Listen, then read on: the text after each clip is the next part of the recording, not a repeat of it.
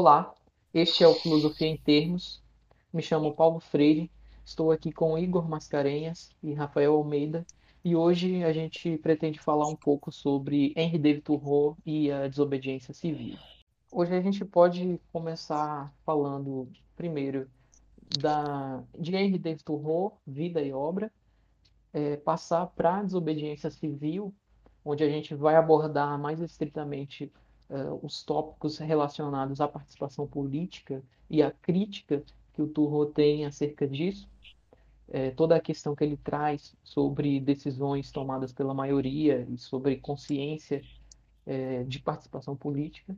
E num terceiro momento, a gente pode falar sobre é, as relações que dá para se estabelecer entre isso que o Turro está trazendo e a desobediência civil com o Brasil de hoje, com a situação que a gente vive no Brasil, com o governo que a gente tem. Então, é, sintam-se à vontade para falar primeiramente sobre é, quem foi Henri David Thoreau. Então, o Henri David Thoreau, ele nasceu em Concorde, né? É uma cidade nos Estados Unidos, em 12 de julho de 1817. E David, ele é um homem muito simples, de é, uma família muito ligada ao campo, né, camponesa, então desde muito cedo ele tem, teve essa ligação com a natureza. E ele cresceu nesse contexto, né?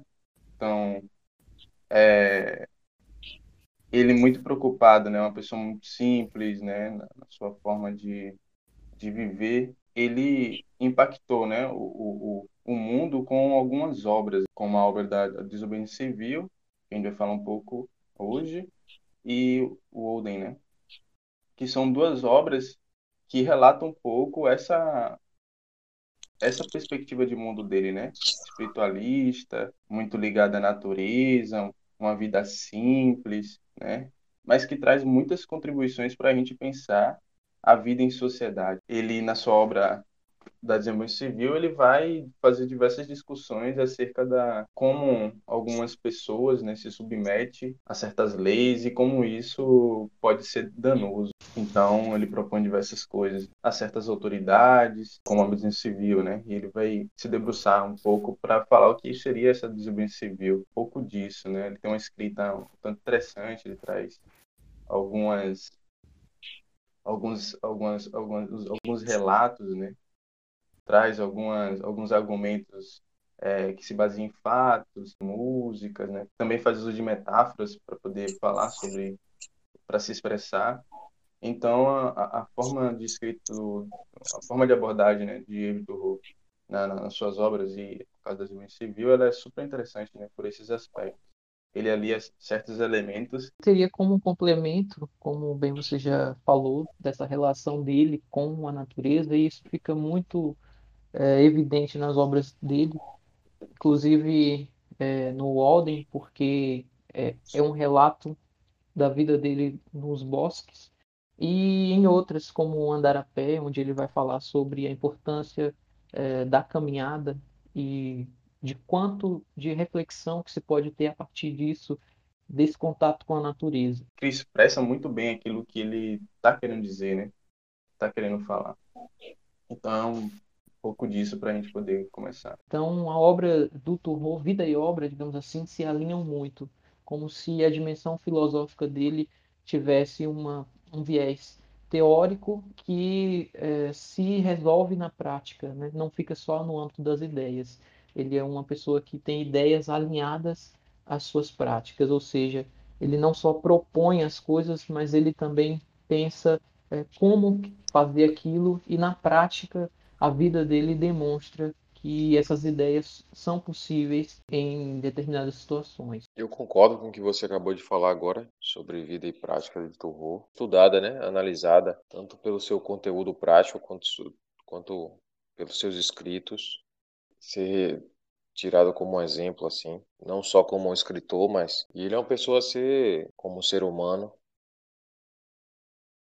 Eu acho que é uma pessoa que tem muito a, a acrescentar aí. Mesmo no, na desobediência civil, que a gente vai tratar agora, né? é, tem essa dimensão prática da filosofia também, porque a própria noção e a concepção é, do ensaio dele, Desobediência Civil, que foi inicialmente concebido como resistência ao governo civil, surge de um momento em que o Turro é, se vê diante de uma situação é, um tanto é, complexa, né? que ele resolve, é, ele delibera que não vai mais pagar as contas dele no que diz respeito a impostos. Ele decide que aquele imposto é injusto por estar financiando a guerra, a lutar contra aquilo é, naquele momento, contra o México, que ele achava uma guerra injusta. Então mostra como que na prática ele decide a partir dessas ideias. Ele compreende que a guerra é injusta, então ele decide a, a via que ele tem é justamente parar de pagar os impostos. É a atitude que ele toma leva a que ele seja preso e ele relata um pouco dessa, dessa noite na cadeia. A partir dali, ele escreve esse manifesto, que eu entendo como manifesto, o, o Desobediência Civil mas também outros pontos da vida dele, como por exemplo a questão de acolher é, pessoas refugiadas, escravos fugidos do sul, porque na época em que ele vivia tinha essa questão que os estados do norte é, não permitiam mais a escravidão, mas os estados do sul ainda permitiam. E ele aborda essa questão justamente porque os estados do sul impunham uma obrigação aos moradores do norte de que se encontrassem escravos fugitivos teriam que devolver. E o Turro é uma dessas pessoas que acha isso injusto, essa imposição, e acolhe as pessoas. Ele ajuda essas pessoas que estão refugiadas.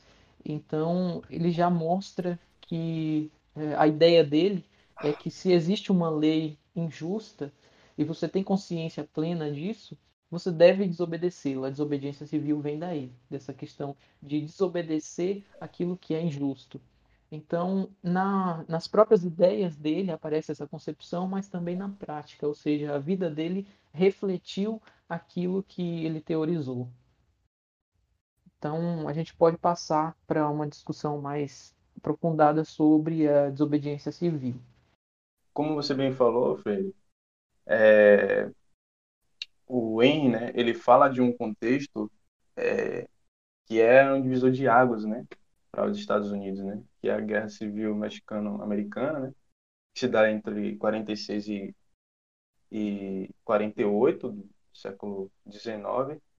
Então, que vai definir muitas coisas, né, questão geográfica, territorial entre México e Estados Unidos e como também a, a questão da, da disputa entre Estados Norte e Estados Sul, né, com relação à abolição. Então, a gente dá até para fazer alguns paralelos, né, posteriormente. E essa questão da desobedi desobediência passa muito pelo como David Thoreau, né, entende a justiça, né? A justiça para ele, né, é, independe assim de certa forma das leis, né?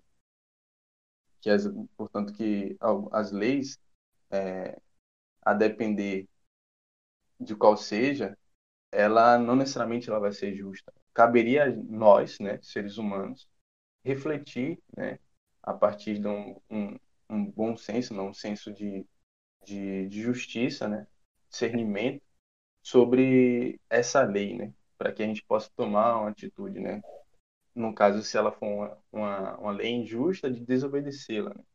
E aí ele faz algumas tece algumas algumas contribuições nesse sentido, né, como não pagar imposto, né, como subverter essa lei. E ele faz até uma uma um apêndice, né, nesse sentido que pelo menos se a pessoa não se ela não é, pode, sei lá, não pagar imposto ou ver uma outra forma, pelo menos que não contribui e nunca contribua para essa lei injusta, né? Então, desde o, o início do texto, ele traz uma uma reflexão nesse sentido que é sobre uma reflexão sobre o governo, né? Uma reflexão mais aprofundada sobre a natureza do governo, né? Ele então ele demonstra uma desconfiança enorme, né? Sobre quem é, sobre quem dirige o governo, sobre quem tem a posse do governo. Então essa desconfiança, né? É também um elemento da, da, da sua da sua reflexão, né? Então que no caso para ele, uma pessoa que tem uma que é, é dotado de, de, de uma desse senso né, de justiça, de, de, de reflexão, de, de, pensamento, ele consegue fazer esse discernimento, né? Em oposição a uma pessoa que não tem, né? Que no caso para ele seria uma pessoa é uma pessoa que não consegue discernir o que é justo né? do, do, que é injusto, né? É, é o mesmo que um, um animal, né? É o mesmo que um algo inanimado. Então, é, nesse sentido, ele traz até um, alguns exemplos, né? Como é o caso de alguns militares, né? Dos militares, que, por sinal, né? Alguns deles tenha estava participando de dessa guerra, né?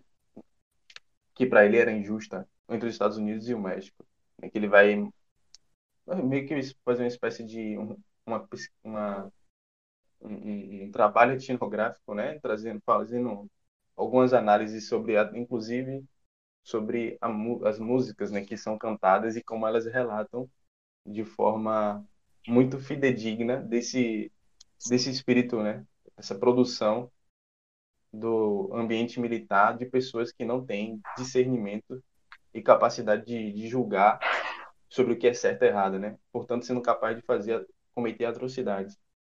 Então, passa um pouco por isso, né? Essa reflexão de Turro, né? Sobre o governo, sobre é, a questão da lei, né? Da justiça e sobre, né, consequentemente, sobre desobediência civil, né? Eu acho que também o que o que ele busca também na ideia dele como um todo, né? Como esse escritor de certos manifestos, como ele vinha acompanhando ali às vezes como jornalista o dia a dia dele, era criar um conteúdo é, de pensamento em comum, né? Enquanto sociedade americana, de questionamento, de, de cidadania mesmo, e talvez ofuscar essa presença é, agressiva, né?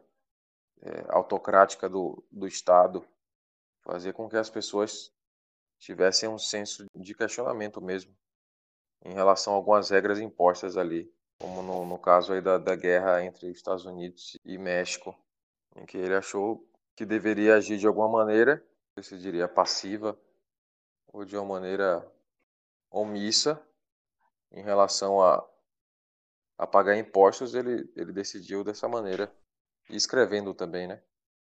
É uma maneira intelectual de, de atacar, uma maneira a longo prazo ele, ele visou algum pudesse trazer alguma diferença? Além disso tudo, eu acho que o importante na obra do Turro, pelo menos é uma das coisas que me chamam mais atenção, em se tratando principalmente da desobediência civil, é justamente que Turro propõe um exercício político, onde a compreensão de política é de um exercício constante junto à comunidade, ou seja, uma participação que imprima de maneira constante as suas ideias e ações ali. Ou seja, ele seria crítico a essa coisa de ficar estático e delegar terceiros, ou seja, terceirizar a política em vias de participação. Me parece que o, as críticas que o Torro vai trazer, principalmente quando ele vai criticar a ideia é, da maioria, de que não significa porque uma maioria decide uma coisa que aquela maioria esteja simplesmente correta. Pode ser que às vezes a maioria tome decisões injustas. Ele não está criticando a democracia no sentido de que ele quer a imposição é, de uma minoria, de, um, de uma aristocracia ou algo do tipo. Não. Ele quer uma participação popular, mas que seja consciente e reflexiva, ou seja, a gente tem que agir, mas pensando também sobre o que estamos agindo e não simplesmente ir lá e depositar um voto, delegar um terceiro para agir por nós, como se isso resolvesse simplesmente a questão da nossa participação política. Me parece que a proposta de Turro de desobediência civil parte dessa questão das leis injustas, mas também envolve uma crítica e uma autocrítica reflexiva acerca da nossa participação política, no sentido de que a gente não pode simplesmente achar que está tudo bem e que a gente não tem culpa quando atrocidades acontecem, sendo que a gente delegou pessoas ou mesmo financiou, como é o caso que ele cita da guerra, essas pessoas para que pudessem fazer essas atrocidades. Então ele chama muito essa questão da responsabilidade política. Eu acho que a crítica dele é muito nesse sentido da responsabilidade de pensar acerca de como eu, o indivíduo, estou me inserindo na comunidade. Como é que eu me relaciono politicamente dentro dessa comunidade, de modo que as decisões que ela toma perpassam pela minha pessoa. Ou seja, eu não sou simplesmente é, um indivíduo que delega pessoas para agir por mim, mas eu tomo minhas próprias decisões e me relaciono de maneira muito consciente com esse contexto e com as decisões que essa Sim. comunidade toma. Ou seja, a política não é para o Turro essa coisa afastada. A, a, política é algo próximo, é algo que chama, a gente que convoca e que, portanto, a gente deve participar ativamente e constantemente para que não possamos incorrer em injustiças, porque o, o primado seria justiça e liberdade. Sem ter essas duas coisas, a gente não tem política. Ele, ele chama nessa participação individual mesmo das pessoas, né? De questionar o próprio governo que elas colocaram lá, de questionar os papéis, se são relevantes ao governo, e fazer surgir ali um espírito né, de, de individual. Então, de, certa, de uma maneira bem de ensinar mesmo, é bem, é bem direta, né?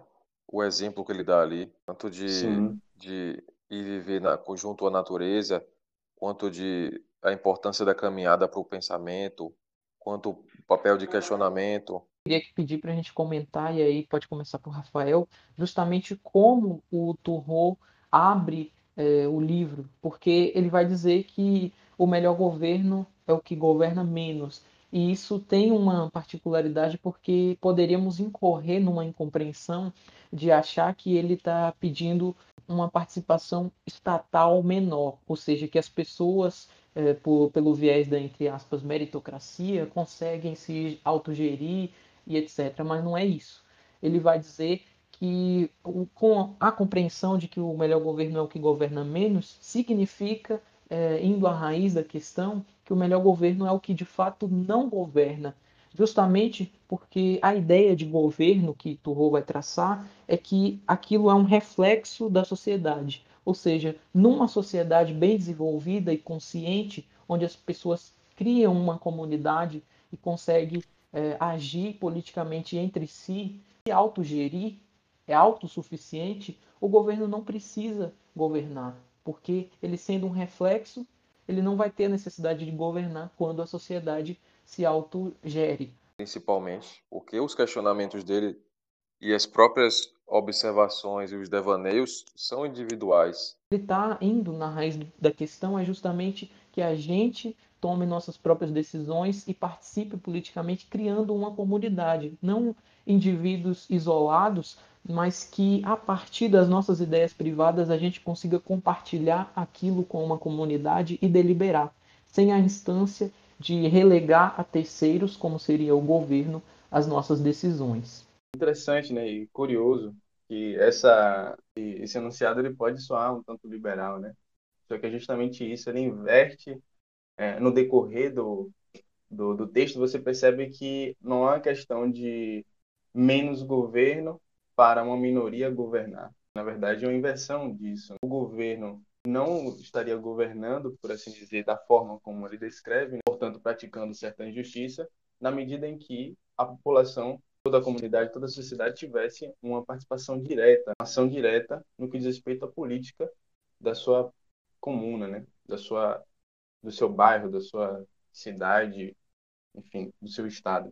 Então, é realmente é uma perspectiva muito distante dessa liberal. Né? Todo esse pensamento de, Turro com relação à justiça né, das leis, com relação ao governo e, por conseguinte, à desobediência civil, ela pode ser muito bem aproveitada no dia de hoje. Né?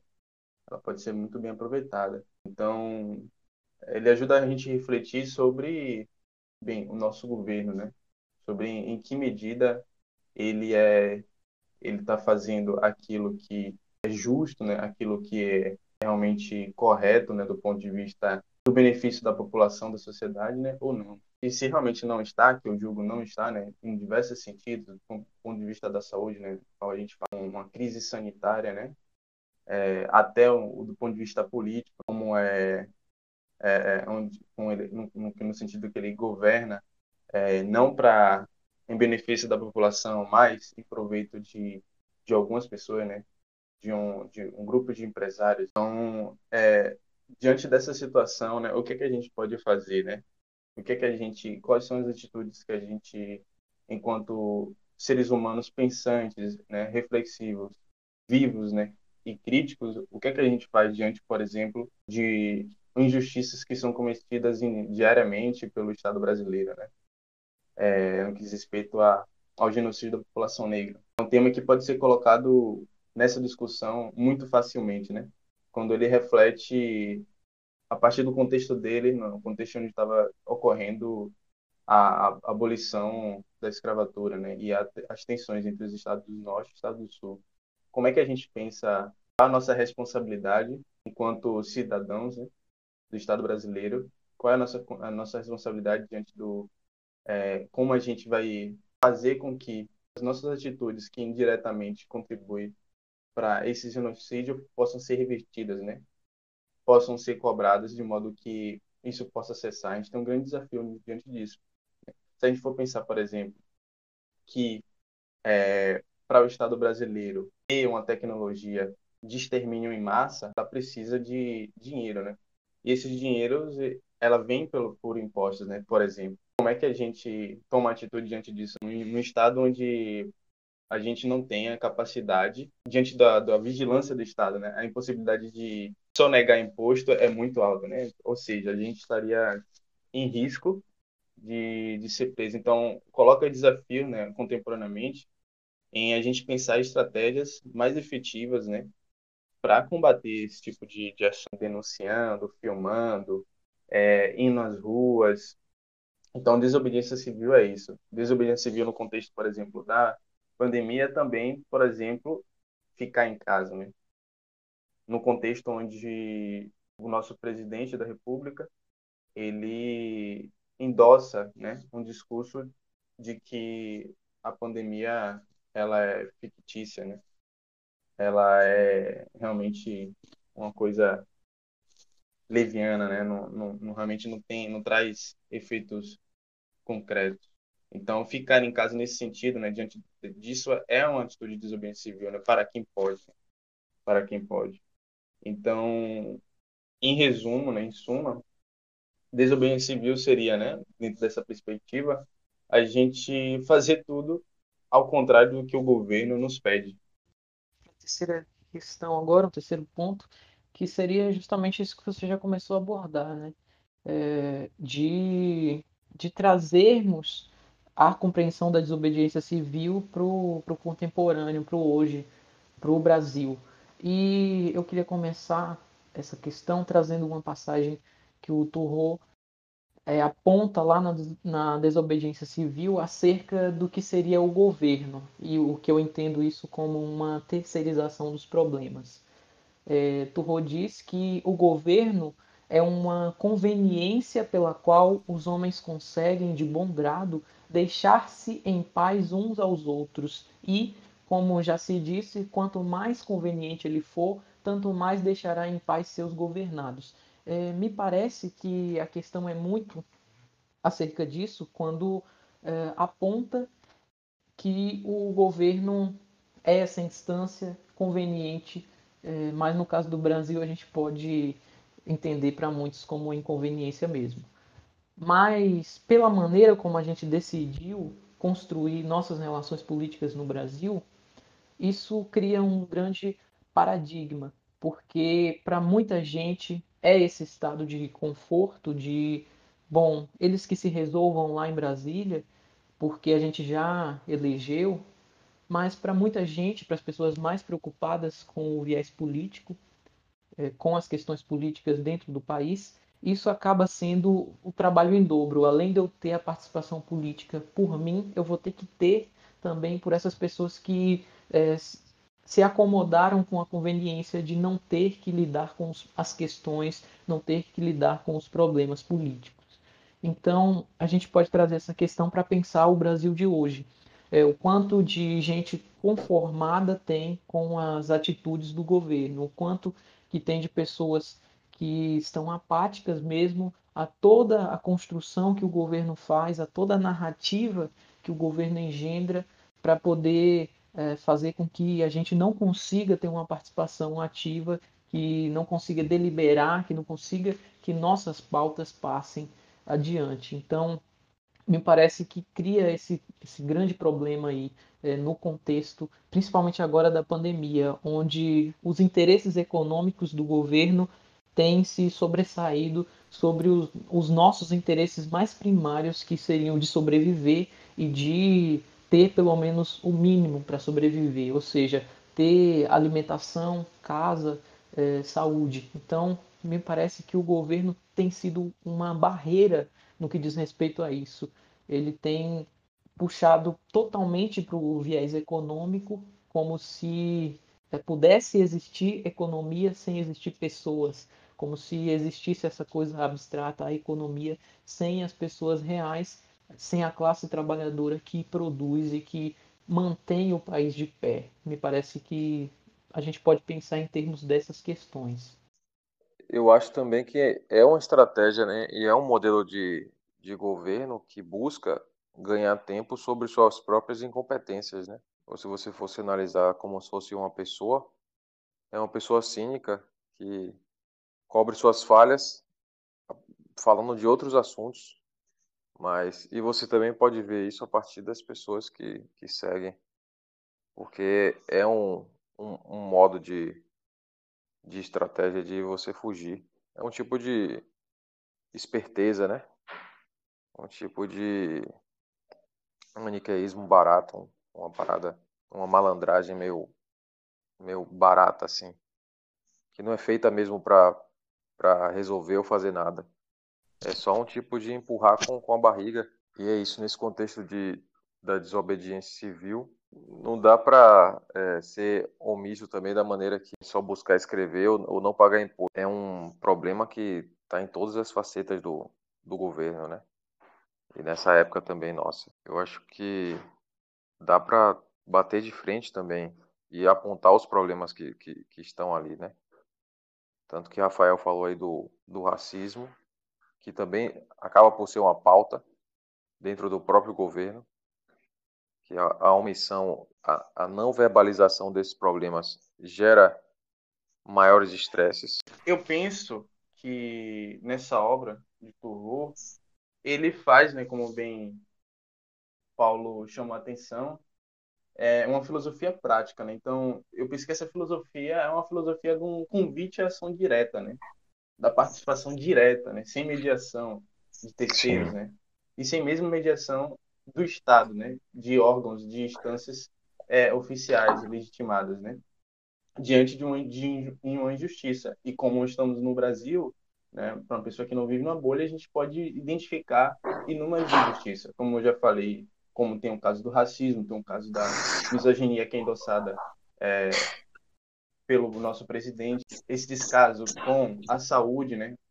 Agora há pouco tivemos uma, um decreto vindo da, da, da instância federal onde é, propunha a privatização em outros termos, evidentemente, né, em outros termos, porque eles não iriam falar de forma explícita em privatizar, porque justamente faz parte dessa técnica, né, de, de cinismo, né, de uma retórica barata, onde você engana por meio da, da linguagem, né? Então, é um, é, é um decreto que, que propunha, é, a partir de um, algumas iniciativas pilotos, né, que seriam servir de modelo, uma gerência e organização por parte de OMS, que nada mais é empresas privadas, ele está ali diante de uma pandemia propondo, né, uma mais ainda o socotamento e a, e a, a precarização da do nosso maior um, do maior sistema de saúde do mundo, né, que é o SUS, com todos os problemas. Então, diante desse contexto de, de injustiça, de descaso, de negligência, né, que não é da agora, a gente tem A gente não pode se enganar achando que esse governo ele ele está fazendo é, coisas totalmente avessas a que os governos anteriores, né, desde o Marco Zero fizeram, né, isso é um engano, né? Ele na verdade está aprofundando diversas políticas e anunciando isso, né, de forma é, não recalcada, né? Sim. De forma não recalcada, o que significa que é, ele não tem vergonha de explicitar o, aquilo que é, os governos, de modo geral, fazem na prática, com um discurso diferente, né? demagogo, né? um discurso cínico. Então, é, diante dessa atitude, né? diante desse contexto que, no qual a gente vive e que é, a gente pode analisar, o ROI, a proposta de desobediência civil dele atualizada para os tempos de hoje, ela se torna uma arma na nossa mão, né? No sentido da gente pensar no, a nossa responsabilidade diante disso tudo, né? Nossa responsabilidade diante de tudo isso que é, eu, eu, mencionei, né? Da gente tomar um posicionamento público e agir sobre, né? Então, tomar um, uma atitude é, é, é, diante dessa situação é a gente se manifestar publicamente, não só pelas redes sociais, é a gente estar na rua, conversando, propondo ações que sejam de que não passa por essa via, né, a, a via institucional, né? que é uma construção, por exemplo, de autonomia alimentar, né, de soberania alimentar. Então, são estratégias que a gente pode pensar de, de modo a subverter, né, e desobedecer a essa perspectiva é, que a gente tem hoje, né, que a gente pode chamar neoliberal, enfim, conservadora, a gente pode dar vários nomes, né? Mas, é, em resumo, né, a gente poderia chamar uma, uma política genocida, né? Uma necropolítica, né? Como vem sendo falado por muitas pessoas. Então, é, o, o que nos cabe e o que Turu propõe uh, de forma sintética é uma atitude, né? uma atitude prática diante dessas, dessas, dessa, dessas injustiças né? cometidas por, pelo governo né? e por pessoas que têm poder, né? que têm influência, têm dominância nessa, nesse governo. Então, é um pouco disso, né? Então, é um convite à ação direta, é um convite para nos responsabilizar, né? Ele não fala em se organizar, né? Mas a gente pode, a partir dessa reflexão, a partir dessa responsabilidade, a gente pode adotar essa estratégia que a organização também é uma, é uma, uma estratégia, né? De superação de, dos problemas, né? A gente organizado coletivamente em lugares de confiança, a gente pode estar tá, é, propondo resoluções práticas para os problemas cotidianos, né? dentro dos limites impostos pelo capitalismo e pelo Estado. O que Turro deixa aí é uma régua, né? É uma medida. Pelo exemplo próprio dele, ele deixa certos questionamentos lógicos muito claros por exemplo, que o questionamento comunitário é que deve servir às leis e não as leis é que devem oprimir aquele que paga ao Estado, aquele que faz o Estado existir por submissão do indivíduo ao Estado. Então ele coloca esse limite entre a liberdade individual da comunidade e a consciência comunitária no contraposto das leis, ou seja, deve haver uma coesão entre o pensamento comunitário e as leis. Não tem, para ele não, não tem outra maneira que não seja direta isso aí. Assim também como você falou no, do, do governo, não tem para o governo também fazer coisas abstratas e, e bizarras, o desmonte de direitos, você exige que as pessoas sejam omissas. Você de certa maneira, tem que ter um emburrecimento da população. Tem um maior grau de agressividade do Estado, você tem que ter um maior emburrecimento rápido da população, uma maior omissão rápida. Quanto mais extremo for o governo, mais a população você tem que ter um, um contingente de pessoas que não fazem nada, não questionam nada, são totalmente apáticas. São cálculos como esse, né? De maneira lógica mesmo, de maneira matemática, você pode ver que para uma uma questão, eu acho que é dessa maneira também que Turro ajuda a gente a pensar. Além de, de outras maneiras também, mas claro que se você acabar de ler o livro e você compreender também o que ele está falando de maneira lógica, você vai ver que resplandece no, né, no todo o seu cotidiano, em qualquer lugar. Bom, a gente teve uma conversa muito boa até aqui. É, eu acho que deu para tratar de várias questões possíveis a partir é, de Henry David Thoreau e da sua obra. Então, agora eu queria partir para as indicações, para a gente é, falar algumas coisas que a gente pode estar tá buscando de referências para além do próprio texto do Thoreau, para tentar entender essas questões.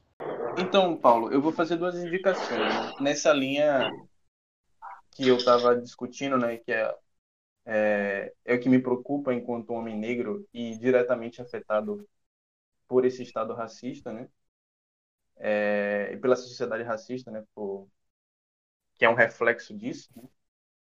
É, eu vou fazer a indicação do, de um livro muito importante e que dialoga muito com o que a gente está falando com relação à justiça, ao governo, né? E essa desobediência, que acho que tem tudo a ver. O genocídio do negro brasileiro, de Abdias Nascimento. E uma outra obra, né, que é um filme, na verdade, chamado Corra. São duas contribuições assim para a gente refletir tudo isso que a gente está falando de modo geral, no, no, se baseando nesse pensamento, né, nas palavras de Turro, que essas duas coisas possam, essas duas contribuições possam é, suscitar ações mais práticas, né? E essas, essas duas contribuições possam propiciar reflexões que debandem atitudes, debandem em, em, em desobediências, né? Em, em desobediências. Que, no meu ponto de vista, desobedecer é, é resistir, é estar tá vivo, é enfrentar esse governo né, por todas as vias possíveis e necessárias. Vou dar minhas indicações aqui, é, duas só também. A primeira seria o filme Capitão Fantástico, que saiu pela Netflix em 2016, em que é, a gente vê a concretização, mais ou menos, das ideias da relação do ser humano com a natureza. Isso pelo viés da educação. Como que se poderia ter uma educação para crianças é, de uma maneira alternativa, no sentido de criar é, essas pessoas para ter um respeito e uma relação muito forte com a natureza. Eu acho que, apesar dos problemas que esse, é, que esse filme vai apontar para as questões de relação social, como que esses indivíduos criados uh, à margem da sociedade vão uh, lidar quando tiverem que ter alguma interação social maior, mas também uh, ensina bastante coisa, me, apesar de todos esses problemas. Eu acho que traz alternativas para a gente pensar como incentivar as crianças a terem uma relação mais próxima com a natureza.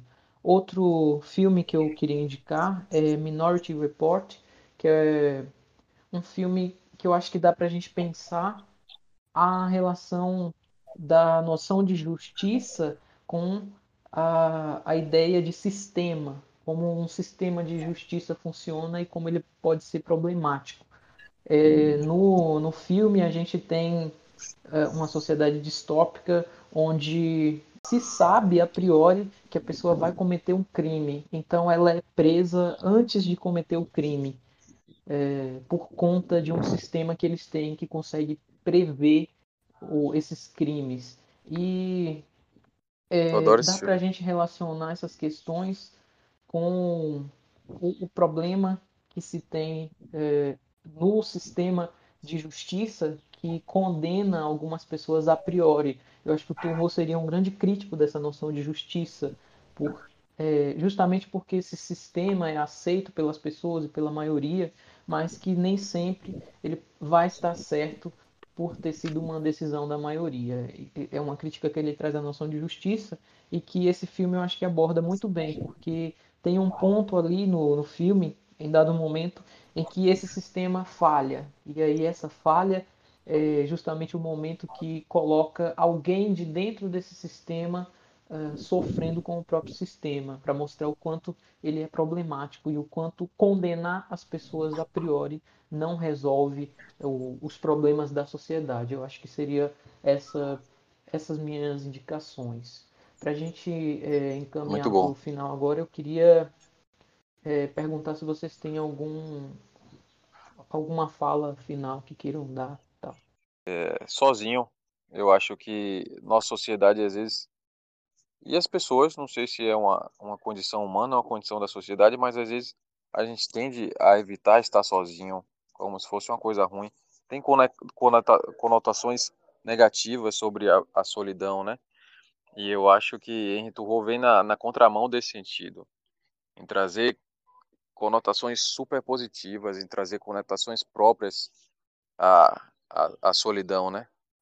A você tá sozinho, junto à natureza, o que já não, não é mais solidão, mas permite pensamento junto à natureza, né? A minha fala final é para as pessoas que vão ler é ótimo para se espelhar, para aquelas que não vão ler também fica aí essa esse ponto de reflexão sobre o convívio com a natureza. Que o, o papo de, de Henry Thoreau é, é sempre bacana, é sempre um cara que tem um espírito, né, muito muito vivo depois de muito tempo depois e, e a gente tem esse espaço comunitário de podcast, né, de, de falar sobre, mas é principalmente uma coisa que eu sempre gostei de fazer que é, é o ato de, de me isolar também de vez em quando na natureza, né, me perder. Dando, reafirmando, né, o que eu havia falado durante todo, toda essa conversa, né, e nesse sentido é, a mensagem que eu tento passar aqui é não sejam, né? Isso que David Thoreau criticou, né? Comparando as pessoas não têm senso crítico, né? Que não refletem, né? que não têm esse esse senso de justiça, né? seja é, um objeto, né? Algo animado, né?